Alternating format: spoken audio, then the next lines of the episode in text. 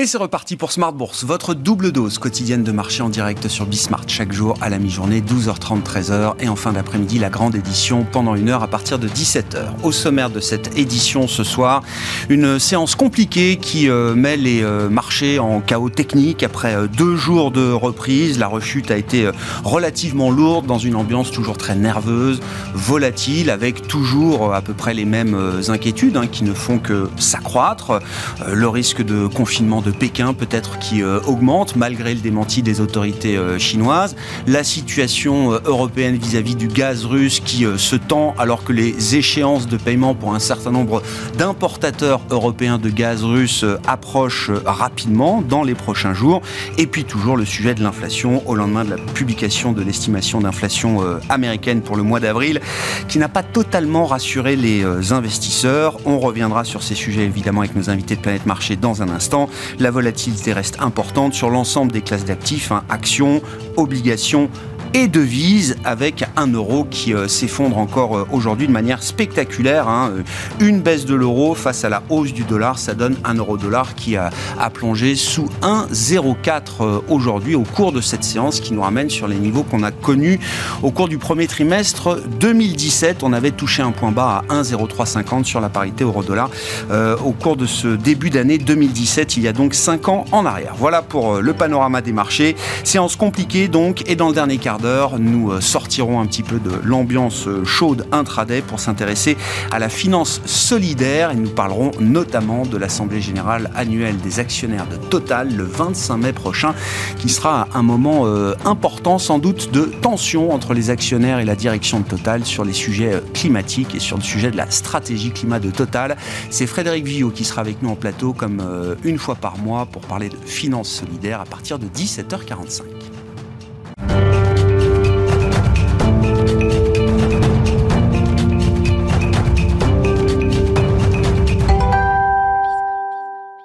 Des marchés européens qui euh, essayent de euh, remonter un peu la pente en cette fin de journée compliquée sur les marchés. Les infos clés du jour avec Alix Nguyen. Le rouge domine toujours à Paris. La bourse de New York entame la séance en baisse. Une heure avant l'ouverture de Wall Street, le département américain du travail publiait un indice des prix américains à la production pour le mois d'avril conforme aux attentes, soit en augmentation de 0,5% d'un mois sur l'autre et de 11% sur un an. Hors alimentation et énergie, la hausse des prix à la production se limite à 0,4% par rapport au mois de mars contre 0,6% de consensus et 1 1,2% un mois plus tôt. Du côté des entreprises, Foxconn, premier sous-traitant mondial pour l'électronique grand public, fait état dans le secteur d'un ralentissement de la demande dû à l'inflation, les tensions sur les chaînes d'approvisionnement et les restrictions sanitaires en Chine. Les valeurs technologiques reculent à l'image d'Apple, dont Foxconn est le principal fournisseur.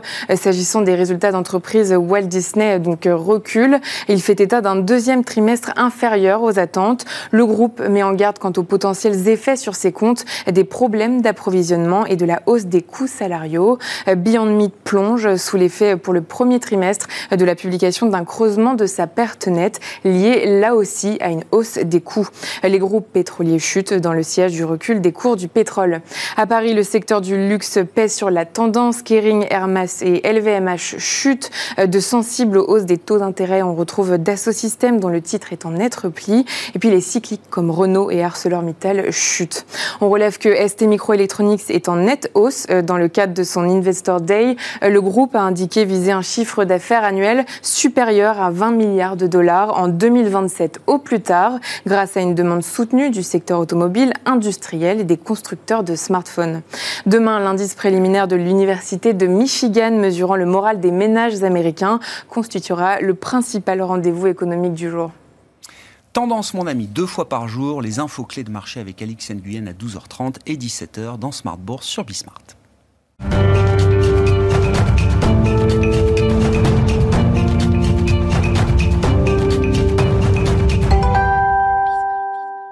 Trois invités avec nous chaque soir en plateau pour décrypter les mouvements de la planète marché. Zakaria Darwish est avec nous ce soir, le responsable des solutions d'investissement taux et crédit de CPR Asset Management. Bonsoir Zakaria. Bonsoir Grégoire. Thibaut Prébet à nos côtés également. Bonsoir Thibaut. Bonsoir. Vous êtes directeur général adjoint de la financière Arbevel et Wilfried Galland, le directeur stratégiste de Montpensier Finance, est avec nous également ce soir. Bonsoir Wilfried. Bonsoir, Ravi de vous retrouver. C'est le genre de séance où on, on, on, on flirte toujours avec la panique sans totalement basculer dans, dans un chaos total de marché. Mais force est de constater quand même que les désordres sur les marchés sont de plus en plus euh, nombreux. Alors on pourra euh, décrypter un peu la, la séance du jour, mais encore une fois, une volatilité qui a explosé sur toutes les classes d'actifs, des devises aux actions, en passant par les marchés obligataires. Et la séance du jour est un très bon résumé de cette situation. Ouais, tout à fait. Alors, paradoxalement, on, on, attend tous la fameuse séance de capitulation, c'est-à-dire la séance où effectivement il euh, y, a, y, y, a, la grande panique et on se dit là c'est bon, on a touché le fond, on va pouvoir, euh, on va pouvoir repartir sur des bases un peu plus saines. Et à chaque fois on l'a pas en fait. Euh, on a énormément de volatilité intra-séance, en particulier aux États-Unis, et on n'arrive jamais en fait à trouver, à trouver des supports. Et donc on, on, se retrouve en fait avec un marché qui est à la fois, c'est assez bizarre, c'est un marché qui est à la fois d'arriver par beaucoup de fondamentaux, hein, euh, effectivement sur l'inflation, sur la situation en Chine, hein, c'est essentiellement les deux, les deux éléments importants. Et en gros, à quelle vitesse est-ce qu'on va aller en récession mmh. euh, Véritable question. Et puis en même temps, un marché hyper technique, avec, euh, avec des seuils dans tous les sens, des retracements dans tous les sens, avec euh, des couvertures de position, euh, sur lesquelles je ne reviendrai pas, mais des couvertures de position euh, structurées qui font qu'il y a, y, a y a des moments de la séance, en particulier à Wall Street, où on voit effectivement énormément de transactions parce qu'il y a des couvertures qui doivent se prendre sur les émetteurs de produits dérivés de produits structurés. Et donc, effectivement, on est sur des marchés qui sont extrêmement difficiles à, à lire. Il y a des phénomènes qui s'auto-alimentent là aujourd'hui. Exactement. Et on voit, et c'est un peu ce qui. C'est quand même assez déstabilisant. C'est-à-dire que la volatilité sur le marché action. C'est important, mais c'est pas fondamental. En revanche, quand on commence à avoir de la volatilité comme on a aujourd'hui sur les taux, quand même, euh, volatilité sur les taux souverains qui sont quand même totalement considérable. Enfin, on, on, va on va dans tous les sens. Euh, et, et, la volatilité sur les devises, hein, j'ai beaucoup fait la comparaison euh, avec la période des années 70 où on n'avait pas de volatilité. Enfin, en tout cas, on avait un effondrement du, un effondrement du dollar qu'on n'a pas aujourd'hui. Là, c'est un peu l'inverse. On a un effondrement des devises par rapport au dollar. Et donc, il impacte les autres banques centrales qui disent à un moment donné, il faut qu'on dise des choses, il va falloir qu'on fasse des choses, même si on n'a pas nécessairement envie de les faire. Et donc tout ceci nous donne un environnement qui effectivement est difficilement lisible, une espèce de brouillard dans lequel il faut mmh. se repérer avec des éléments quand même euh, de valorisation. Je regardais les, éléments de valorisation du, du Standard Poor's euh, tout à l'heure. On est maintenant autour de 16 euh, sur, sur une valorisation coût-bénéfice euh, sur, sur, les projections à 12 mois. Euh, on n'est pas très très loin des, des, euh, des seuils où, euh, en théorie, autour de 14-15, on commence à dire que là, ce sont des socles historiques de marché baissier dans lesquels on peut commencer, ouais. euh, commencer à acheter. Mais on n'y est pas encore. Non. Donc on se dit, voilà, on n'est on est pas très loin. Euh, on n'y est pas encore. Euh, acheter, commencer à acheter maintenant, pourquoi pas, mais on risque de se faire de nouveau reprendre si jamais il y a, par exemple, effectivement un confinement à Pékin. Donc très très difficile à Oui, c'est ça. Ouais. Pour un Nasdaq qui a déjà perdu quand même près de 30% euh, ouais. désormais ouais. depuis le début de l'année, à, à, 20% de baisse, on se disait, attends, historiquement, le Nasdaq, pour un investisseur long terme, 20-25% de, de discount, normalement, c'est une opportunité. Mais... Là, on est déjà quasiment à, à 30%. Et quand j'écoute un peu les stratégistes ou les techniciens, disent, le risque, c'est qu'on puisse perdre encore 10%. Bah, le, le c'est pas, du... pas neutre. Bah, le problème du Nasdaq, c'est quand on regarde à l'intérieur du Nasdaq, euh, on a effectivement énormément de valeurs. On a, on a plus de 50% des valeurs qui ont baissé de plus de 50%. Oui. C'est déjà beaucoup. Et là, on voit que les valeurs qui tenaient le Nasdaq, c'est-à-dire euh, Apple, Microsoft, commencent effectivement à être euh, là aussi vendues. Donc c'est un peu compliqué. Il y a quand même un point, moi je voudrais ajouter, qui échappe un peu à la discussion qu'on a généralement euh, sur les réseaux sociaux, les discussions, parce qu'on est devenu sur des choses qui sont tellement techniques, avec des hedges qui font le marché, des histoires de citiers, de rebalancement. On a des mails le soir de brokers, honnêtement, on peut parfois comprendre un mot sur 12 de ce qu'ils racontent, mais on comprend que c'est des phénomènes techniques. C'est ce que je disais, des, des, trucs qui s'auto-alimentent dans le marché. Ce qui est intéressant, c'est que tout ça échappe totalement à la notion de qualité des résultats. C'est-à-dire qu'on achète des entreprises. Il est intéressant de noter que c'est le plus faible début d'année depuis 1932 sur le Nasdaq. À l'époque, les bénéfices étaient en baisse de 40% sur un an. Euh, la dernière fois qu'on a fait d'aussi bons résultats en Europe par rapport aux attentes qui étaient déjà très élevées, c'était le premier trimestre 2009. Donc les mois d'avril-mai qui sont parmi les mois les plus haussiers qu'on ait connus sur le marché européen. Donc ce qui est intéressant, c'est qu'on a à la fois une conjoncture microéconomique qui est incroyablement robuste, très au-dessus des attentes partout, encore plus en Europe, ce qui n'est pas une grande surprise vu l'effet de vis qui est particulièrement favorable aux entreprises européennes, avec un des trimestres les plus dégueulasses qu'on ait connus. Mmh. Et vous prenez exemple comme exemple HelloFresh, qui fait quand même un, un 55% des bidas de plus que ce qui était attendu. Pour une société où les gens disaient ils vont pas tenir leur marge, c'est quand même assez humoristique. Ça prend 35 en 3 jours, ça les repère en 3 séances. Donc on a un marché qui, est, qui a lâché la partie micro. Et c'est ça qui est assez euh, inhabituel, atypique, c'est qu'on a un scénario de crise macro qu'on connaît très bien. On a des presque euphories micro qui, avec de, quand même une prudence sur les, les semaines à venir, mais qui reste très élevée sur l'année, et que les deux cohabitent d'une manière tout à fait inhabituelle et objectivement totalement instable. Et comment vous l'expliquez, euh, Thibault Comment on explique que l'hémorragie continue alors même qu'on a des, Alors- des forces de rappel microéconomiques et qu'on a bah, finalement un scénario macro qui n'a pas changé entre la semaine dernière et aujourd'hui hein? Ah, Il y a plusieurs éléments. Le premier, c'est que on- on pas on- le marché résonne face à l'histoire. Il a besoin des repères tout le temps. Des retraits, enfin des, ajouts de liquidité si hallucinants que même qu'en en retraitant 5-10%, on ne sait pas ce que ça fait. Donc personne ne sait où c'est censé aller. Tout le monde se dit, bah, si l'effet liquidité massif s'en va, peut-être que tout va se dégonfler, oubliant effectivement qu'il y a des sociétés qui n'ont rien à voir en opérationnel avec ce qu'elles étaient il y a 5 ans. Et que donc considérer que c'est un retour de prix qui est normal, ça paraît massif. On prend l'exemple idiot de LVMH, une société qui certes baisse que de 30% depuis euh, juillet dernier. Mmh. Dans le même temps, son chiffre d'affaires a cru, cru de 15. Mmh. Donc ramener à ses résultats, ça baisse de 50. C'est quand même beaucoup. Euh, c'est pas une hausse de taux de 1% qui, sur un modèle mathématique, peut justifier ça. Donc ce qu'on constate, c'est la première chose, c'est que voilà, on est dans une phase un peu de panique et il faut comprendre un truc que les éjecteurs ne comprennent pas, c'est que euh, le PIB, c'est de la production. La production, ça passe beaucoup en grande distribution, en alimentation, dans des secteurs qui n'ont pas de marge et qui donc pèsent très peu dans les indices boursiers. Des sociétés qui ont beaucoup plus de marge. Prenez Dassault Systèmes, c'est Oui. beau- rien à voir boursièrement et en bénéfice avec Carrefour, mais en chiffre d'affaires, c'est peanuts. Et donc, quelque part, on le voit que depuis longtemps. En 15, 16, 17, c'est pareil, c'est des années boursièrement très bonnes, alors que la macro était, on était à 0,3 de croissance en France. Euh, voilà, la croissance du PIB n'est pas nécessaire pour des sociétés qui ont des fortes marges et des chiffres d'affaires limités. Et c'est ça qui remplit les indices aujourd'hui. C'est pas la grande distribution, c'est plus le retail, les banques, etc. Et donc ça, c'est difficile à accepter. Les gens disent la macro est mauvaise, les résultats vont être mauvais. C'est quelque chose qui ne marche pas. Oui, oui, non, ça, je, suis assez Il faut vraiment Oui, fallu oui. 2020 pour qu'on arrive à ce que ça vienne taper sur les résultats, parce que là, il n'y a plus d'activité, donc plus d'activité du tout, au bout d'un moment, quand même, ça se voit. Donc il y a ce phénomène-là, qui, est- qui est complexe.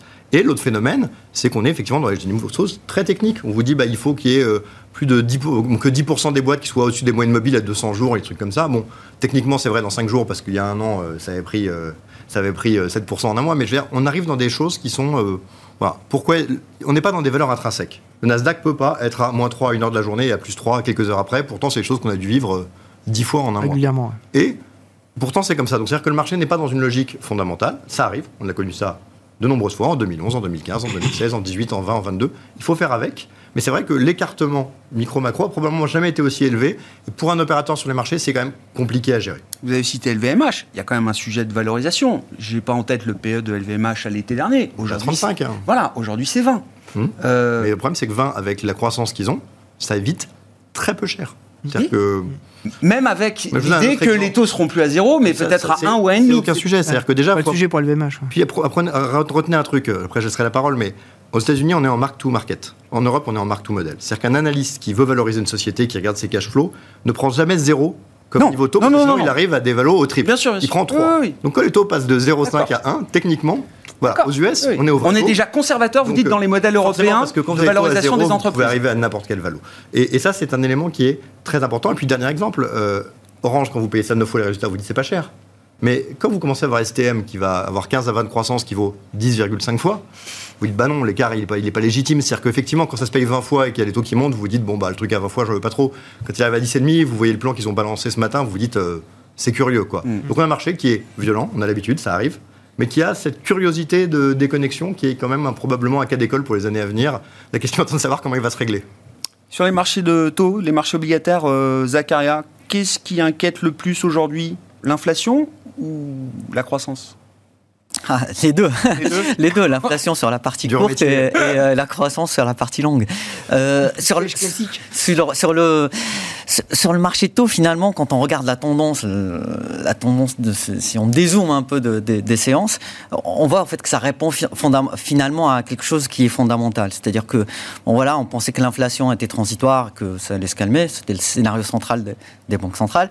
Finalement, c'est pas le cas, donc on commence à represser des hausses des taux. Ça explique euh, cette tendance de hausse des taux. Après, on a des sujets sur euh, des craintes sur la récession. Ça explique que la partie longue de la courbe commence un peu à, baisser. Euh, ça, c'est l'image au global. Mais par contre, quand on rentre dans le détail d'une séance, mm. on, voit une, on voit une volatilité qui est complètement déconnectée avec toute réalité fondamentale. Que, euh, qu'est-ce qui ferait que, en l'absence de tout chiffre, en l'absence d'aucune communication de banque centrale, qu'est-ce qui ferait que des taux qui étaient en train de monter de 10 points de base rebaissent de 15 points de base? C'est, complètement illogique. Il y a, il y a pas, On est passé sur le 10 ans US de 3,20, c'était il y a mm. moins d'une semaine, vendredi, quasiment 3,20 à 2,80 euh, aujourd'hui. Tout à fait. Donc euh, là, c'est euh, bon. On a eu un chiffre d'inflation au milieu qui, comme vous, l'avez souligné, n'était pas très rassurant dans le sens où on voit en fait que l'inflation baisse. Oui, on a des effets de base, donc c'était attendu, mais ça baisse beaucoup moindre.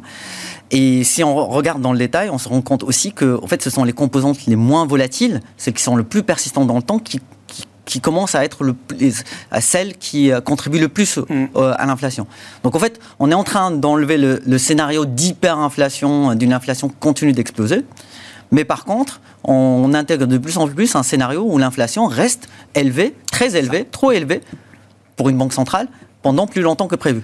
On, pensait il y a encore quelques mois que la décélération naturelle de l'économie, euh, aidée par quelques euh, hausses de taux euh, ici et là, des, chocs exogènes, un ralentissement en Chine, etc., allait suffire à normaliser la situation de l'inflation. Tout à fait. La Banque d'Angleterre nous a dit la semaine dernière que non, ce ne serait pas le cas.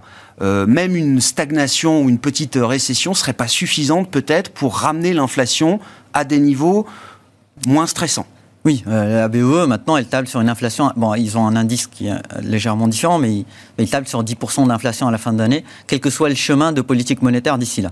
Euh, bah, c'est pas rassurant parce que, euh, comme vous l'avez souligné, la, la BOE, c'était parmi les premiers à, la première banque centrale du G7. à, monter, à monter ses taux. Donc, donc, ça nous donne un peu une image de ce qu'on peut potentiellement voir dans d'autres économies. C'est que c'est pas c'est pas le fait qu'on monte nos taux, euh, enfin les taux de, de 1% qui va faire que euh, que cette que cette inflation va partir. Après bon, il y a, il y a chaque chaque zone a sa, sa propre spécificité. Aux États-Unis, ils ont des sujets maintenant de donc les salaires, donc le marché de l'emploi en général, plus euh, plus le logement, enfin plus la composante logement qui, qui, est là en fait pour l'inflation et ça explique pourquoi ils accélèrent, ça explique pourquoi les 50 points de base ils sont partis pour, pour que ça soit la norme. En Europe, on a un sujet qui est beaucoup plus complexe parce qu'on est vraiment lié à l'énergie. Donc c'est plutôt le scénario de l'incertitude. Et ça explique une en partie cette volatilité parce que, bah, en fonction de, la trajectoire euh, d'énergie, en fonction de ce qui se passe par rapport à la, crise ukrainienne, on va avoir une réaction de, de banque centrale. Et c'est beaucoup plus complexe à faire qu'avec des éléments beaucoup plus structurels. Bon, bien qu'on en parle tous les jours depuis euh, des mois, est-ce que le risque est encore d'être surpris par euh, une agressivité euh, nécessaire, hein, peut-être, des, des, banques centrales, alors qu'on a déjà quand même accumulé et digéré un niveau d'agressivité très fort par rapport à ce qu'on imaginait, ah, évidemment, il y a quelques mois Je pense qu'il y a effectivement ce risque-là. Moi, ce qui, m'inquiète, je vous dis ce qu'a ce dit Thibault, ce qui m'inquiète réellement, c'est que les marchés n'ont jamais vécu réellement, et je pense que ça explique beaucoup la, nervosité actuelle, un retrait de liquidité comme celui qui nous est annoncé. C'est-à-dire un quantitative tightening, donc une baisse de bilan euh, qui quand même est annoncée aux États-Unis de plus de 1000 milliards en, l'espace d'un an, qui pourrait être encore supérieur. Et en fait, ce rythme-là, cette ampleur-là, les marchés ne l'ont jamais connu et ne savent pas réellement quel va être l'impact sur le marché le plus important au monde, qui est le marché des treasuries américains. Euh, je rappelle que la Banque centrale américaine a à peu près dans son bilan de mémoire 5,8 5800 euh, milliards de dollars euh, de treasuries, soit à peu près le quart de toute la dette américaine actuellement en circulation. alors certes, Jérôme Powell a dit, je ne vais pas en vendre. Encore heureux. Bon, mais par contre, je, je vais, pas en racheter. Je, voilà, je, vais pas en racheter. Et il n'est pas impossible qu'à un moment donné, parce qu'il avait laissé la porte ouverte au fait qu'il pouvait en vendre. Ah oui, ah bah. Et ça, effectivement, je pense que les. Tout est ouvert. Hein. justement, cette hypothèse-là sur les marchés, c'est l'hypothèse qui est la plus effrayante. Parce que c'est une hypothèse qui me remettrait en cause ce socle de l'économie financière, parce qu'on a besoin des treasuries pour énormément d'activités euh, en termes financiers. Aujourd'hui, ce qui rassure d'une certaine façon les investisseurs, il n'y a pas grand-chose hein, qui les rassure, mais c'est qu'en fait, on est dans une espèce de récession classique. Voilà. On n'est pas dans une crise financière aujourd'hui. On n'a pas une crise financière de surinvestissement où on sait que c'est très long et très pénible à gérer. Bon, ça, on n'y est pas. Pas encore. Si jamais on le devenait, mmh, parce que mmh, justement, mmh. on avait une instabilité financière qui mettait en cause des acteurs financiers. On sait qu'on a Tiger Global ou des hedge funds qui sont pas très très bien. Là, c'est le scénario catastrophe. Là, effectivement, et c'est ça, je pense, qui est une nervosité sous-jacente du marché qui explique aussi le fait qu'on a énormément d'allers-retours avec des, acteurs qui ne sont pas à l'aise du tout. Sur, le bilan, euh, juste une, petite question, euh, Zacharia. Autant le marché, quand la hausse de taux est signalée, arrive à anticiper, effectivement, le marché tout de suite price la hausse de taux avant même qu'elle soit délivrée par une banque centrale sur la réduction même passive du bilan, euh, on m'a expliqué que c'était un peu différent. Que euh, tant que c'était pas réel, euh, le marché avait du mal à effectivement comprendre les effets et s'ajuster correctement. D'autant plus que, bah, en fait, ça, dépend de la. Pour l'instant, on est parti sur une Fed qui va laisser les, maturités les plus courtes en mmh. fait, tomber sans réinvestir. Donc en fait, on a du mal à voir l'impact sur, sur l'ensemble de la courbe.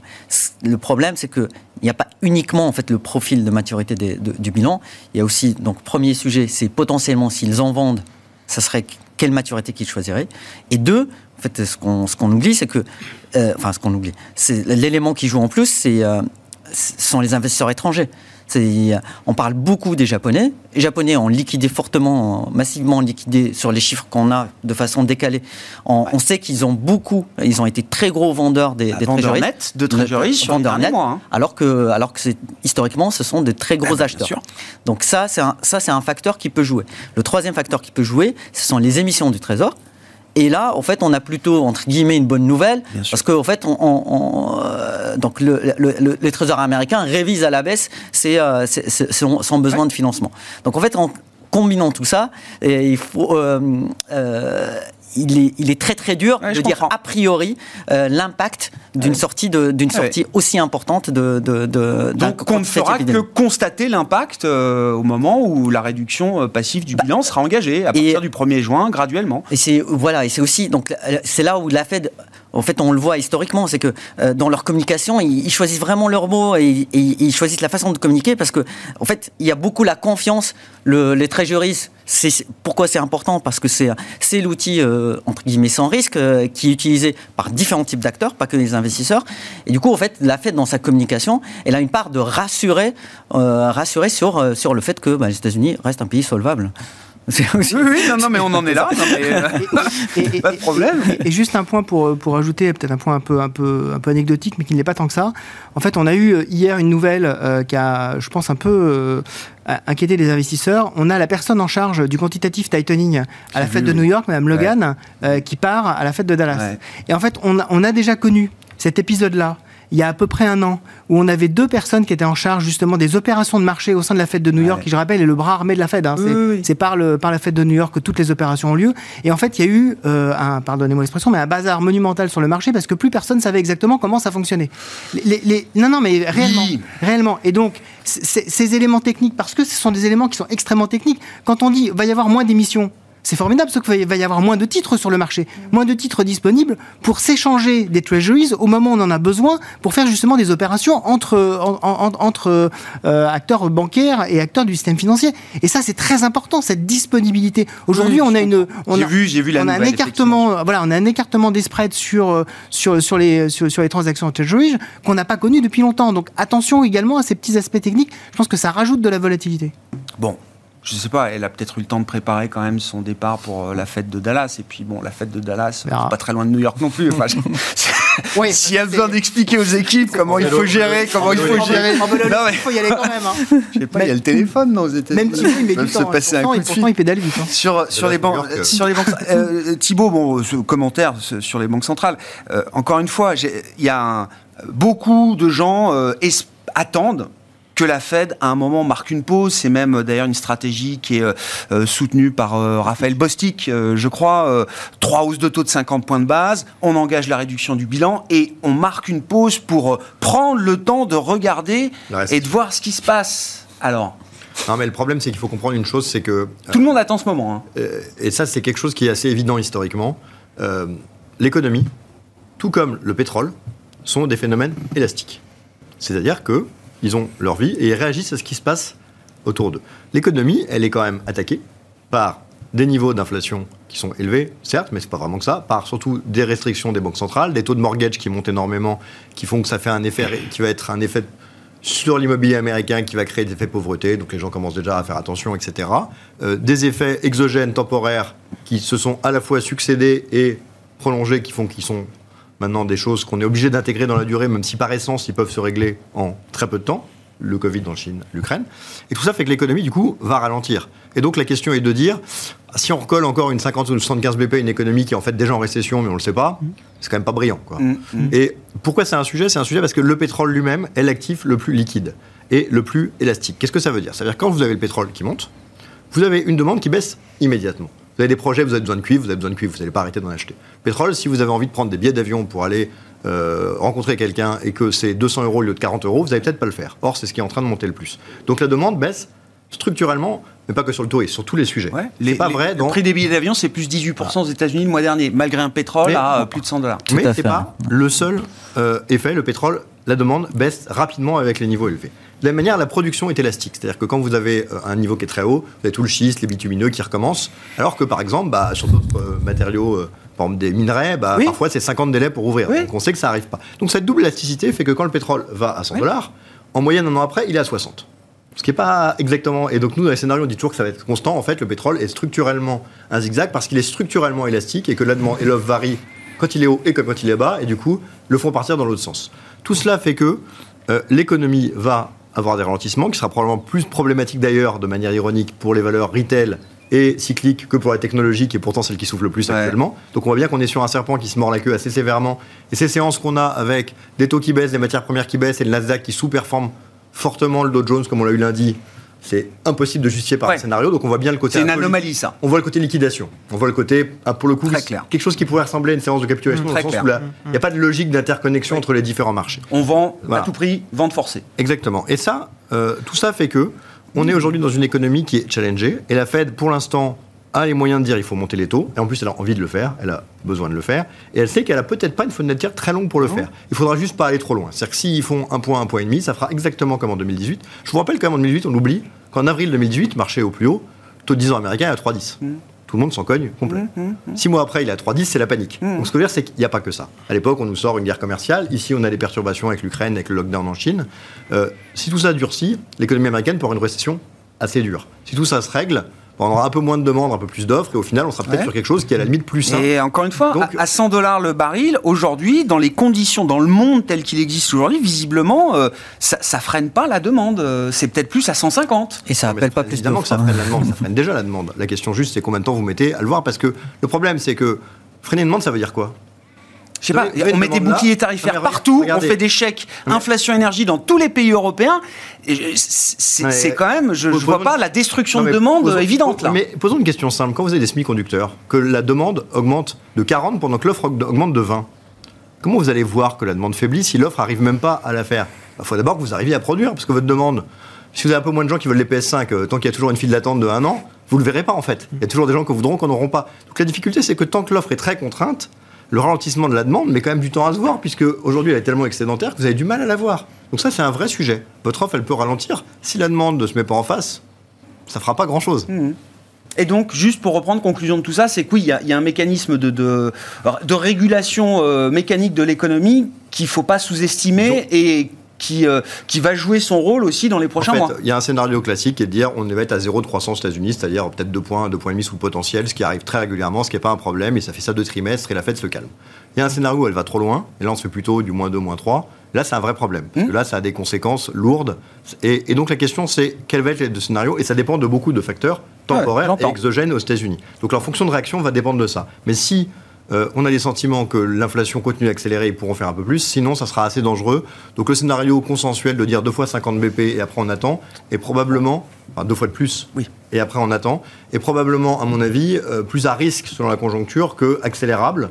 Après, euh, on est quand même toujours très orienté par les statistiques et le bon vouloir de nos amis chinois et russes, donc ce qui n'est pas la position la plus mm. confortable qu'on puisse avoir. L'idée d'une oui, stratégie 3 fois 50, une pause euh, pour la Fed, ça, ça a du sens euh, ou... En tout cas, ils, ont, nous préparent pour ça. Ça, a du sens dans, dans, dans l'idée où aujourd'hui, euh, rappelons-le, la Fed a, un double mandat, croissance enfin maximum plein emploi et, et inflation. Plein emploi, c'est bon, on peut dire que c'est check. Donc, le sujet, c'est l'inflation. Et toute la, l'accent est mis sur, ce, sur, sur, sur, sur, le retour à minima à un taux qui est un taux neutre. Bon, le taux neutre, on a tous du mal à le définir. Même M. Powell a dit que c'est une notion qui est plus théorique. Oui, théorique, bien sûr. Voilà. Mais en tout cas, c'est dans ce chemin-là. Donc ça, ça a beaucoup de sens aujourd'hui où le scénario, on disait le choc d'inflation est un choc très transitoire. Les, les goulots euh, d'étranglement de, de, la production, ça c'est bientôt fini. Les semis, c'est bientôt fini. Il n'y a pas de sujet. Là, ce n'est plus le scénario central, donc ça a beaucoup de sens d'accélérer cette, cette, augmentation des taux. Et après, en fait, ben, ils ne s'engagent pas à grand-chose en disant que, en préparant que ça soit une pause, parce qu'au final, si on continue à avoir des surprises, euh, j'allais dire positive euh, à la, hausse, sur l'inflation. Euh, rien rien n'empêche, bah, ils l'ont déjà fait euh, l'année dernière, ils l'ont déjà fait là. Ils peuvent très bien dire non, mais finalement on augmentera le taux beaucoup plus, beaucoup plus, de façon beaucoup plus marquée. La Chine, peut-être un petit mot de la. Oui, juste en passant. Non, mais si, bon. C'est où Bon, le yuan baisse. Alors, je sais que le dollar monte face au yuan, effectivement, mais quand même, le mouvement depuis un mois est, assez spectaculaire. Est-ce qu'il y a des enseignements à tirer de, de, cette hausse du dollar contre le yuan, baisse du yuan je, pense que globalement, les, Chinois ont un véritable sujet, c'est comment je stabilise mon économie mmh. alors que je suis en train de bloquer à peu près 40% de ma, ma production du fait de ma politique zéro Covid. C'est quand même un sujet qui est assez incroyable.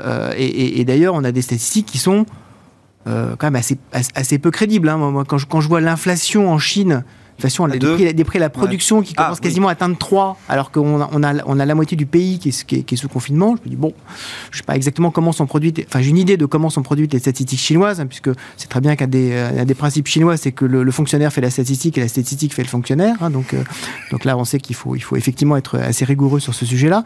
Mais en fait, ce qu'on a aujourd'hui, effectivement, en Chine, comme, comme, comme sujet, c'est comment je stabilise euh, la chose pour éviter d'avoir une, une, récession en Chine, ou en tout cas une croissance tellement faible qu'elle ne permet pas d'absorber de, l'exode rural et ne permet pas de la création d'emplois. Et donc, en fait, on a, on a deux leviers. On a effectivement un premier levier qui est un levier, on va dire, d'allègement monétaire. Donc là, la Banque centrale chinoise, je pense, est très contente de laisser filer un petit peu. Hein. on n'est pas encore sur des niveaux euh, très spectaculaires. Hein. Si on prend un peu plus de, plus de recul, 6,8, c'est pas énorme. Mmh. Mais néanmoins, c'est quand même, ça, ça, allège un petit peu.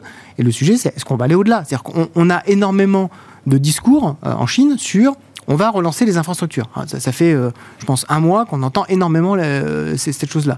Quand on regarde ce qui se passe vraiment, alors on a une petite augmentation du crédit, Enfin bon, on a encore un promoteur immobilier, euh, Sunac, qui, euh, qui s'est déclaré en faillite euh, en défaut de paiement encore ce matin. Bon, ça marche pas super. Et puis quand on regarde par exemple les ventes de machines excavatrices en Chine, on s'aperçoit qu'elles vont quasiment toutes vers l'exportation. Elles, ne vont pas vers le marché chinois. Hmm. Donc ça veut dire que oui, certes, on parle d'énormément de choses, mais pour l'instant, il n'y a rien qui se met véritablement en hmm. place. Donc la, Chine est aujourd'hui dans une situation absolument un piège absolu soit ils retournent leur politique zéro Covid en admettant que, bah, en fait, ça marche pas. Et donc, c'est très compliqué. Enfin, en tout cas, il faut euh, rhétoriquement bien préparer la chose. Soit c'est pas le cas, et on peut se retrouver avec une Chine qui se referme. Et une Chine qui se referme historiquement, quand on voit ce que ça a fait dans les, euh, dans les siècles passés, on a un impact qui peut être très important pour tout le monde, financièrement, économiquement, etc. Et on sait que c'est une des tentations hmm. de, du pouvoir chinois de refermer l'économie en disant finalement ça marche pas si mal, on va avoir un peu de frugalité, on va calmer un peu tout le monde et on va revenir à, véritablement à, des, un socialisme avec des caractéristiques chinoises. Il va falloir suivre ça très fortement. Ça m'inquiète plus que le prix du yuan en fait, pour, pour, ne rien vous cacher. C'est effectivement comment est-ce que on va sortir de cette situation qui est euh, une espèce de paradoxe absolu et il faut sortir du piège. Donc soit effectivement on en sort en disant le Covid, c'est plus vraiment le Covid euh, et, en fait tout va bien. Ok, ça c'est mon scénario central parce que je suis quand même quelqu'un d'optimiste. Si c'est pas le cas, on peut avoir effectivement un, resserrement extraordinairement fort, une instabilité politique en Chine, et là on n'est plus sur les mêmes scénarios économiques. Bon, avec le 20e congrès à suivre, exactement un enjeu politique majeur. Deuxième euh, semestre, mais on ne sait pas justement s'il pourrait pas être avancé. Ah bon? Euh, ah oui? bah, En fait, il y, y, a des rumeurs là-dessus en disant que oui, il a toujours été dit ce serait au deuxième semestre. Donc tout le monde dit c'est octobre. Oui. Et le deuxième semestre, ça commence en juillet. Donc ça pourrait être une façon pour eux d'accélérer les choses pour après changer de politique économique. Voilà. Donc euh, la politique chinoise est parfois euh, très compliquée à suivre, mais elle nous impacte énormément. Hmm.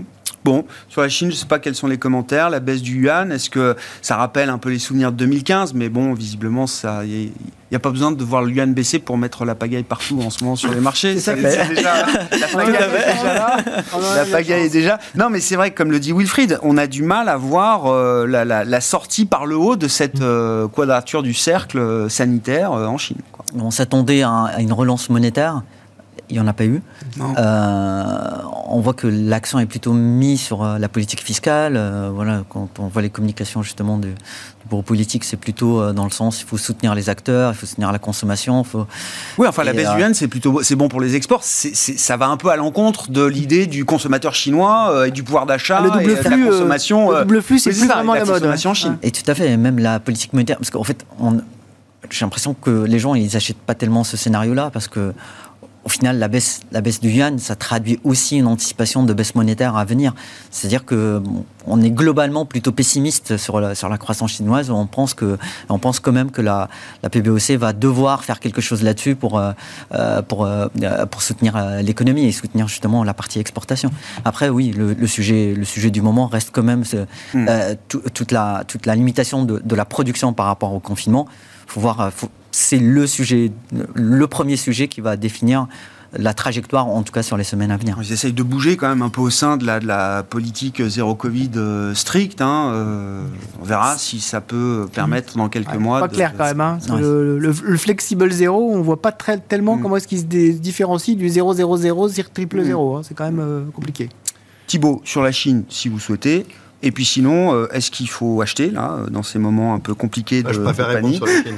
Ah bah non Est-ce que vous aurez la deuxième question aussi Et si oui, qu'est-ce qu'il faut acheter Ça marche. Euh, non, sur la Chine, il ne faut pas oublier un truc quand même, c'est que la Chine est un pays dont la politique est une politique qui est très longue. C'est-à-dire que euh, être une dictature a des défauts et des avantages. Un des avantages, c'est quand même que vous pouvez globalement faire des choses dans la durée. Alors que des gouvernements qui sont là dans des pays européens, parfois pour quelques années, effectivement en Allemagne, mais parfois quelques semaines ou mois en Italie, sont obligés de faire des choses assez immédiates. Or, on est dans une crise qui est structurellement conjoncturelle. C'est un peu bizarre, mais peut dire que voilà, par définition, le Covid, c'est quand même quelque chose qui a vocation. C'est du conjoncturel qui dure, quoi. Ne serait-ce que parce que, à un moment donné, ils vont finir par nous pondre un vaccin ARN messager, donc ils finiront par avoir leur vaccin probablement au troisième trimestre. Donc on sait qu'on a une fenêtre de tir galère qui, à l'échelle du monde, est compliquée. Et leur question va être, dans la politique qu'ils ont définie à long terme, est-ce que décourager tous leurs partenaires qui viennent produire en Chine en les empêchant de produire est quelque chose qui a un avenir colossal à un moment où tout le monde a plutôt envie de rapatrier? Ça semble difficile. Ça reste totalement conjoncturel. On peut avoir 6 euh, ou 7 jours sans aucun cas et que ce soit fini. On peut avoir le contraire. Mais ça reste des choses qui ne sont pas forcément toujours de nature à changer la, trajectoire chinoise, qui est généralement une trajectoire de très long terme qui donne et qui, historiquement, n'a pas vraiment varié sur des éléments conjoncturels. Et donc ça, c'est quand même quelque chose qu'il faut, à mon sens, garder en tête. Pour le marché, si vous êtes investisseur de très long terme, aujourd'hui, vous avez des niveaux, en Europe particulièrement, qui sont extrêmement bas, sur des croissances très élevées, malgré les sociétés qui ont été prudentes. Donc la fenêtre de tir pour être, pour être investi me paraît assez évidente. Si vous n'aimez pas la volatilité et que vous voulez trouver le point bas, honnêtement, Your guess is as good as mine. J'ai zéro idée parce que quand on a des sociétés de forte croissance qui arrivent à 15, 12, 10 fois les résultats, ah. pourquoi ça n'irait pas à 9 ou à 8 Après, à un moment donné, les gens aussi peuvent ne plus croire à cette idée des résultats. Et donc, euh, qu'ils aient raison ou pas, euh, ça n'a pas d'importance. Vous voyez, c'est quand vous avez des sociétés qui ont deux ans de carrière de commande, on leur dit oui, mais le cycle se termine, on dit bah, il y a quand même deux ans de carrière de commande à épurer. Donc, même si ça baisse, ça baisse dans 4-5 ans, il n'y a toujours pas de sujet. Non, mais si on se met dans un cadre rigoureux qui correspond aux horizons de temps qu'il faut avoir sur les marchés oui, boursiers, actions, évidemment, je sais que ces horizons de temps, euh, on, ne les respecte jamais, mais si vraiment, on est, de manière on est, très à l'aise. On est très à l'aise. En plus, il ne faut pas oublier une chose qui est bête, c'est que les marchés américains sont toujours beaucoup plus chers que les marchés européens, pour une raison assez simple qui, ont plus de croissance, qui sont plus réactifs. Tout un tas de choses qui, sont, qui le rendent justifié, puisque la croissance des résultats euh, des entreprises américaines dans la durée éclate les indices européens. Et ça, ça a fait un écart important. Le problème, c'est que là, les marchés ont baissé avec des écarts qui n'ont pas tant que ça réduit. Hmm. Ce qui fait que les valeurs US sont beaucoup moins chères, mais ne sont pas non plus à des niveaux tout le temps gratuits. Quoi. Les valeurs européennes, elles, dans la même logique, sont devenues à des niveaux qui sont moins. très bas. Et très bas, alors qu'on est sur l'Eurostox 20 à 30% de moins que la moyenne historique, mais une moyenne historique qui s'est construite sur des taux à 4 ou 5. Donc l'idée qu'on puisse que 25% plus bas avec des taux à 1,5 euh, soit un problème me paraît farfelu. Donc si financière à Bevel, on reste à l'aise et investi. Après, on n'est pas très trader de toute façon, donc savoir si c'est le point bas, j'en ai pas la moindre idée, mais je suis à l'aise. Pour revenir sur euh, l'Asie, les US, peut-être de manière un peu plus modérée parce que le vent est violent et que on n'a pas une lisibilité euh, colossale, mmh. et en faisant quand même gaz à la devise américaine qui est quand même maintenant très haute, donc peut-être plus parfois en faisant des investissements couverts. Non, mais on se concentre sur ce qu'on maîtrise, quoi, aujourd'hui. Que dit le stratégiste? Euh, Moi, je suis assez d'accord avec ça. Euh, c'est-à-dire que je pense qu'en ce moment, on est, euh, on est dans des niveaux où on peut déjà rebâtir, par exemple, des positions de, de, de rendement, des positions de taux. Euh, Même si on sait qu'on peut toujours avoir un peu plus de panique, vous dites, c'est bon, si on a des horizons de temps le, qui risque, vont avec. Le risque commence à être payé. Alors, déjà, quand vous êtes, quand vous êtes à plus de 1 sur, enfin 1% sur, le, sur, la dette, sur la dette allemande, vous êtes à 3% sur la dette US vous commencez à être payé, hein, vous commencez à avoir un rendement. Donc euh, on était très à l'écart euh, de, de, de, de, ce type d'investissement. On commence à rebâtir des positions. la même chose aussi pour, pour les marchés européens, même certains pans du marché américain qui commencent quand même là aussi à être à des niveaux quand même très intéressants compte tenu du niveau de croissance. le marché sur lequel moi je suis moins à l'aise, c'est effectivement le marché chinois, même si c'est le marché le moins cher. Mmh. mais effectivement, quand on a un pouvoir politique qui est aussi peu lisible, ça me paraît compliqué euh, fondamentalement d'y aller, même s'il y a probablement des choses tactiques à faire hein, là-dessus, mais moi je, voilà, je, suis moins, je suis moins à l'aise là-dessus. Mais en revanche, sur la partie, euh, sur la partie euh, valeurs européennes, sur la partie même donc certains segments de la, côte américaine, qui ont quand même pas mal baissé avec des perspectives qui sont, qui sont tout à fait correctes, et Thibault le rappelait, avec des, des résultats qui, voilà, saison après saison, montrent quand même une énorme résilience quand même, il y a, y, a, y a, des choses à faire. Il ne faut pas y aller. Enfin, c'est pas le moment de jouer au héros. Euh, mais, mais, mais, rebâtir un certain nombre de positions euh, progressivement, oui, ça me paraît une bonne idée. Oui. Bon, sur les marchés de taux et de, de crédit, alors est-ce que le risque est suffisamment euh, bien ah, rémunéré aujourd'hui Sur le marché de crédit, le risque est entièrement, plus qu'entièrement rémunéré, parce que grosso modo, si on prend les spreads de crédit, la prime de risque de crédit, si on prend l'exemple du, du, marché à yield, donc c'est les émetteurs les moins bien notés, le marché il price que grosso modo, entre 25 et 30% des entreprises font faillite d'ici 5 ans. Sur quoi? Sur l'Europe? Sur l'Europe. Voilà. D'accord. Donc, si, euh, donc c'est minimum un quart des entreprises qui font défaut. Historiquement, on a 5% de défaut. En récession, c'est quoi? Sur un cycle complet. D'accord. Donc, on a 5%.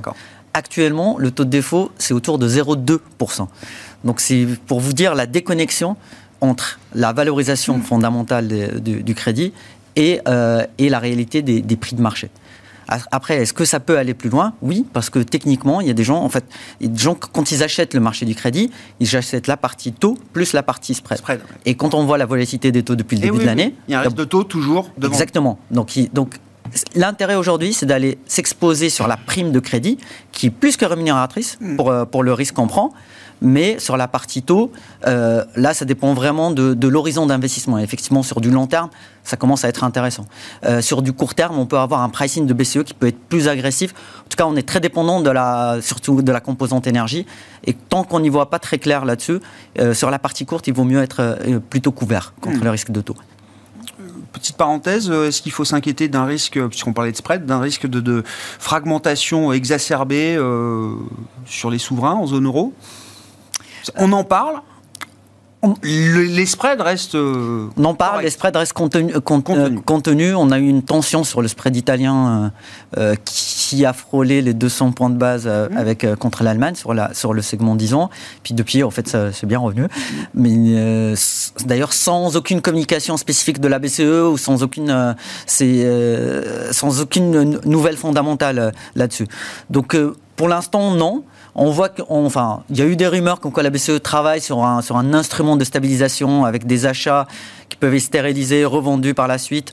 Donc il y a, il y a, des discussions là-dessus. Ça peut être ça qui limite euh, l'écartement des spreads. Le deuxième facteur, malheureusement, se construit toujours dans la douleur. On voit qu'il y a de la solidarité par rapport à la crise ukrainienne. On voit qu'il y a de la des volontés de solidarité euh, sur le côté fiscal par rapport au coût de l'énergie.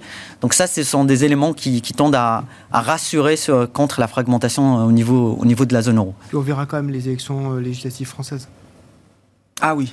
Oui, oui, si, si, si, on, a une très mauvaise surprise au niveau des élections législatives françaises, qui n'est pas mon scénario central, là je pense que le sujet des spreads restera, deviendra un énorme sujet au niveau européen. Un énorme sujet. Donc euh, attendons quand même le 19, euh, le 19 juin pour être totalement rassuré sur la question. Bon, là-dessus, Thibault, je ne sais pas. il nous reste 20 secondes, mais euh, l'heure de vérité arrive pour savoir est-ce qu'on va payer le gaz russe en roubles. A priori, Mario Draghi nous dit oui, on pourra trouver la manière de faire sans tout en se conformant aux sanctions européennes. Non, mais le sujet doit être tranché. Les, prochains paiements arrivent. tous ces points. Les sujets politiques ont jamais finalement d'impact sur le marché. Tout ça, les élections, ça fait jamais bouger hein, à la fin. Ça fait bouger trois jours et c'est fini. Euh, le sujet de payer en rouble ou pas, c'est presque éthique. Est-ce qu'on a envie de leur donner des roubles ou pas En vrai, ça changera rien. De toute façon, le pétrole qu'on leur vend pas, il part en Asie, puis nous on va acheter les capacités qui sont pas achetées par l'Asie. Donc il y a une sorte de truc un peu tournant qui ne change pas la donne de l'offre et de la demande. Là, se retrouver demain coupé du gaz russe, ça change rien au problème. Je pense pas qu'on sera coupé. Je pense que s'il faut payer en rouble, on le fera en rouble, ça changera pas la, la, la oui, du donc voilà. Donc il y a quand même une forme de pragmatisme. Il y aura, mais évidemment, il y aura, il y aura un deal trouvé. Et je pense que sur la partie européenne, n'oublions pas que la Banque centrale a euh, avec une certaine difficulté dans les années 2010 et plus facilement depuis, trouver une forte crédibilité et que si elle dit qu'elle n'a pas de fragmentation de la zone, il n'y en aura pas et qu'elle a les moyens d'en empêcher. Donc ce n'est pas aujourd'hui quelque chose qui, chez Financière Bevel, nous préoccupe. À la fin de la journée, elle trouve toujours la bonne réponse. Merci. Hein Elle trouvait la bonne réponse. Elle trouvait la bonne réponse. Bon, on verra. Prochain meeting de la BCE le 9 juin. Merci beaucoup, messieurs.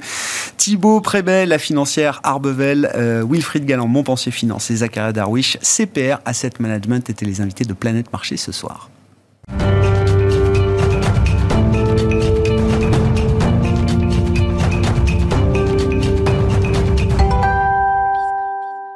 Le dernier quart d'heure de Smart Bourse, chaque soir, c'est le quart d'heure thématique. Une fois par mois, nous parlons finance solidaire avec Frédéric Vuillot, qui est à mes côtés en plateau, le fondateur de Mediatico euh, et directeur de Mediatico, bien sûr, mediatico.fr, le média de l'économie à impact. Bonsoir Frédéric. Bonsoir Grégoire Favet, bonsoir à tous. Bon, sujet euh, inépuisable autour de l'emblématique Total Énergie. Ce sera le rendez-vous parmi la saison des assemblées générales annuelles euh, des actionnaires qui se déroule en, ce moment. Celle de Total est attendue le le 25 mai. Donc on reparle de Total, de la gouvernance, du euh, climat et euh, du cas Total et du cas Total bah énergie.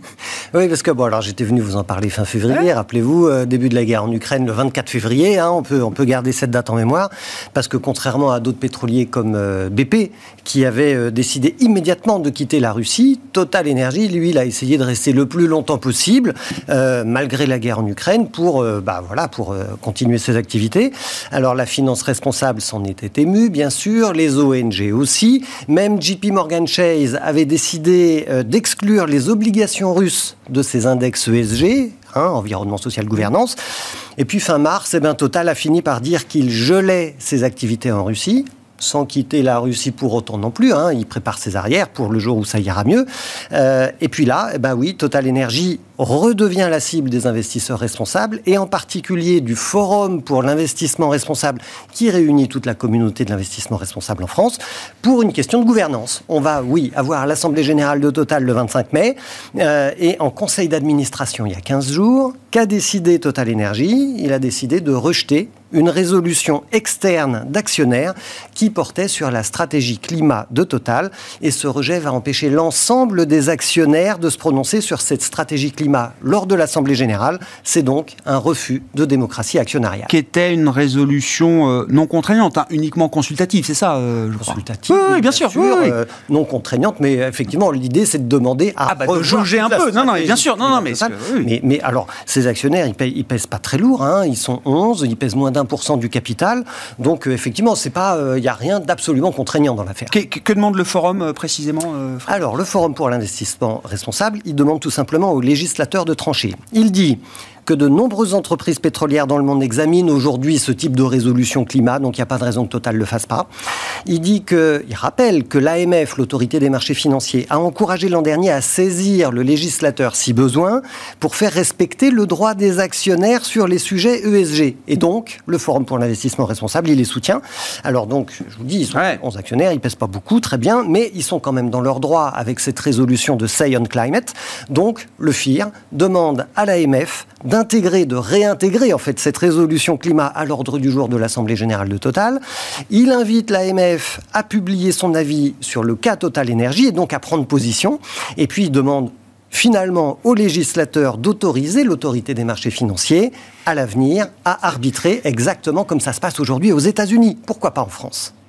C'est une belle manière pour le, le, le, FIR, le Forum pour l'investissement responsable, de fêter ses 20 ans cette année, euh, Frédéric. c'est ça. Euh, voilà. on, les on, va, on les entend et on va les entendre encore dans le débat public. À cette occasion, effectivement, des 20 ans du FIR. Euh, j'aurai d'ailleurs le plaisir d'animer leur soirée la semaine prochaine. Ça va être dans un très beau lieu, c'est au couvent des Récollets à Paris. Magnifique. alors, au début de la soirée, on va parler des origines du FIR avec une bonne partie de leurs cofondateurs de l'époque, il y a 20 ans. Ils sont toujours actifs parce que, vous savez, quand on s'engage pour la finance responsable, responsable. C'est un engagement de vie, quelque part. Et puis après, dans le reste de la soirée, il va y avoir une interpellation de la finance responsable en général, des financiers, euh, par des acteurs de la société civile, des ONG, euh, des euh, jeunes de 20 ans, qui vont leur dire, bon, hé, quand même, sur le climat, sur le pouvoir d'achat, sur, sur les enjeux de transition écologique, qu'est-ce que vous faites? Est-ce que vous croyez vraiment que vous allez au fond des choses? Qu'est-ce mm. qu'on peut changer? Qu'est-ce qu'on peut transformer? Donc on va parler de climat, on va parler d'inégalité de revenus, on va parler du changement d'échelle, de cette finance d'impact. On va parler aussi bien sûr du label ISR, parce que sera présente Michel Papalardo, qui est la présidente du comité du label ISR en ce moment. Et puis pour finir, eh ben, le FIR va présenter ses propositions dans un livre blanc. Et c'est donc une belle soirée euh, qui se ah profile. Mais bien sûr, c'est pour, les, pour les adhérents. C'est réservé ah, aux adhérents du FIR. pas y aller. Non. Mais vous nous raconterez s'il y a ah, des choses intéressantes qui, se, qui se sont déroulées à, ce, dans à ce moment-là. interpellations, je pense que ça peut être pas mal. Ouais. On aura Cécile Duflot, on aura le, président de la, Fondation Abbé Pierre. Euh, euh, voilà, il y a deux jeunes qui sont engagés pour la transition écologique dans, cette, dans, dans ce collectif de jeunes très engagés en ce moment. Enfin, donc, belle confrontation avec le monde de la finance. Absolument. Euh, juste pour revenir euh, sur, euh, sur Total, donc le FIR, Forum pour l'investissement responsable, donc, qui fête ses, ses, 20 ans, est en première ligne, mais il a des, des soutiens. Hein, et on retrouve évidemment ben, Rift et sa plateforme Lita, dont on parle régulièrement avec vous, oui, Et, mais c'est même pas sur le même sujet. Donc c'est intéressant, c'est-à-dire que oui, le FIR a des soutiens, mais sur des sujets qui arrivent, qu'on arrive à croiser. En fait, chacun euh, trouve des raisons de ne pas être d'accord avec la stratégie de Total. Rift, euh, je le rappelle, c'est donc une application mobile mm. qui a été lancée par la plateforme lita.co, hein, qui fait euh, du financement citoyen participatif sur Internet. Et Rift permet à tous les citoyens de tracer et de savoir ce qu'il y a dans leurs produits d'épargne. Donc est-ce que l'argent qu'il y a sur mon livret de développement durable, est-ce qu'il finance vraiment le développement durable? Est-ce que l'argent que j'ai sur mon bah non. Non, mais oui, je, sais, on a euh, déjà parlé de ça. voilà, on a déjà parlé. Est-ce que mon contrat d'assurance vie solidaire va vraiment financer l'économie sociale et solidaire? Même question, récurrente évidemment. Donc Rift, il ausculte nos placements financiers. Et ce qu'il nous dit aujourd'hui, c'est que 15 à 20% des produits d'épargne en France financent les activités de Total. Donc là, on se dit, OK, il y a un sujet. À quelques jours de l'Assemblée générale de Total, il tire la sonnette d'alarme sur un projet en particulier, c'est celui du pipeline EACOP, que Total va construire en Afrique. Et Rift nous dit aujourd'hui que c'est une véritable bombe climatique. Ah oui, d'accord. Donc on n'est plus du tout sur le sujet Russie, Ukraine. Euh... Plus l'Ukraine, c'est plus la gouvernance. c'est vraiment ce projet de, de, pipeline, un projet industriel au cœur de l'activité de Total, un oléoduc entre l'Ouganda et la Tanzanie. Donc on est dans l'est de l'Afrique. C'est le plus grand oléoduc chauffé au monde qui va être construit sur euh, une longueur de 1500 km. Je rappelle juste que le rapport du GIEC nous dit qu'on a à peine trois ans pour inverser la courbe du réchauffement climatique et se protéger encore un petit peu. C'est pas du tout la trajectoire que prend Total. Et ce projet EACOP, en fait, c'est un projet qui va générer 34 millions de tonnes de CO2 par an, qui va exproprier 86 000 personnes pour forer 400 puits d'extraction, dont un tiers, 130 à peu près, à 130 puits, mmh. vont être forés dans le plus grand et le plus vieux parc naturel d'Afrique. Alors, comme la plupart des banques françaises et européennes d'ailleurs sont actionnaires de Total Energy, et comme nous finançons presque tous Total Energy avec nos produits d'épargne, eh bien ce que dit Rift, c'est qu'il faut mobiliser les citoyens. Il nous invite à signer la pétition de l'ONG 350.org pour demander aux banques de voter contre le plan climat de Total Energy lors de toujours cette fameuse Assemblée générale du 25 mai. Déjà l'an dernier, c'était le, sujet et euh, effectivement, euh, il y avait une résolution, je crois, euh, l'an dernier à l'Assemblée générale de Total, alors qu'avait obtenu très peu de soutien par rapport à ce que les actionnaires ayant déposé cette résolution espéraient, mais voilà, on verra ce qui se passe. En fait, en fait, on fait de la politique dans, une mmh. assemblée générale. Bien sûr, on essaye de, euh, de faire passer uniquement les résolutions qui ne dérangent pas la, la, direction en place. Vous savez, moi, je me rappelle quand il y a 2-3 ans, euh, quand Patrick Pouyanné a dit euh, Mais moi, la transition écologique, ça compte pour moi, et effectivement, on, va, on aura 20% de notre production mmh. d'énergie qui sera non fossile à horizon 2050 moi, je me suis dit deux choses. 2050, c'est pas demain. On mmh. pourrait quand même aller plus vite quand on est en période d'urgence climatique. Et deuxième chose, si c'est 20% d'énergie non fossile, il en reste 80% qui reste fossile à horizon 2050. En fait, ils n'ont pas compris. Et je sais bien que c'est leur cœur de métier, mais il faut se réinventer quand on s'appelle Total Energy. Ils ont déjà changé de nom. Je suis pas sûr que ça suffise.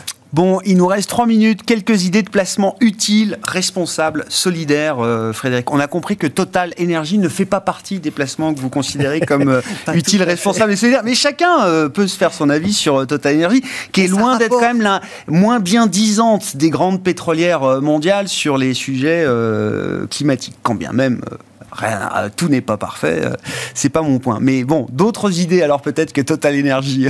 alors on va rester sur la plateforme Lita.co, hein, donc je rappelle qui est à l'origine de l'application Rift. Vous avez vu en ce moment dans l'actu ces pénuries d'eau, euh, vous avez vu la sécheresse en France. Oui, bien sûr, stress hydrique majeur déjà. Exactement. Et donc sur Lita.co en ce moment, qu'est-ce qu'on trouve? On trouve Innovaya. Innovaya, c'est une start-up for good qui développe depuis 2018 une technologie sur le traitement de l'eau.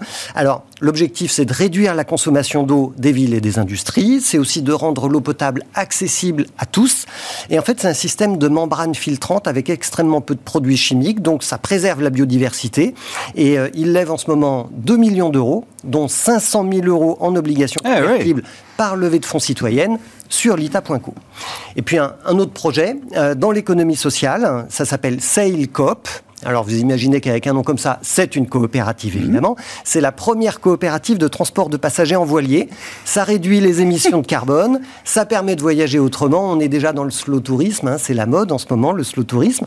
Et c'est le coop, ben, ça vous fait rire? Non, parce que c'est du transport. Euh, de passagers c'est du transport ou du tourisme Alors, bah, c'est du transport entre la Corse, entre parce qu'ils sont en Méditerranée principalement. Hein, donc, en fait, ce qu'ils veulent faire là, c'est, ils veulent acheter leur première flotte de voiliers d'occasion pour sillonner la Méditerranée et, lancer ou développer davantage leur marché. Ils font leur première levée de fonds là, ils ont à peine six mois, c'est tout nouveau. Euh, ils font leur première levée de fonds. Ils veulent lever 250 000 euros et en fait, on peut devenir sociétaire à partir de 100 euros. Et donc, euh, voilà, donc c'est, c'est du transport de passagers en Méditerranée pour commencer. Ouais, ouais, très clair. Et puis j'ai oui. une dernière petite rapidement. bien, sûr, bien sûr, bien sûr, Quand même, signalons que FAIR, l'ancien Finansol, euh, publie en ce moment avec euh, le soutien de la Fondation Massif et de la Fondation Crédit Coopératif le premier guide pratique de l'actionnariat solidaire. Ça s'adresse aux acteurs de l'économie sociale et solidaire qui veulent ouvrir leur capital aux citoyens, qui veulent apprendre comment faire, qui veulent les trucs et astuces. Et on peut télécharger évidemment euh, ce, ce guide sur le site finance-faire.org. Merci beaucoup Frédéric de venir euh, une fois par mois nous parler donc de l'actualité de la finance euh, solidaire et de l'économie à impact au sens large. Vous êtes le fondateur et directeur de Mediatico.fr, le, le média justement de l'économie sociale, solidaire et de l'économie à impact. Voilà pour ce quart d'heure thématique ce soir de Smart Bourse. On se retrouve demain en direct à 12h30 pour une nouvelle émission sur Bismart.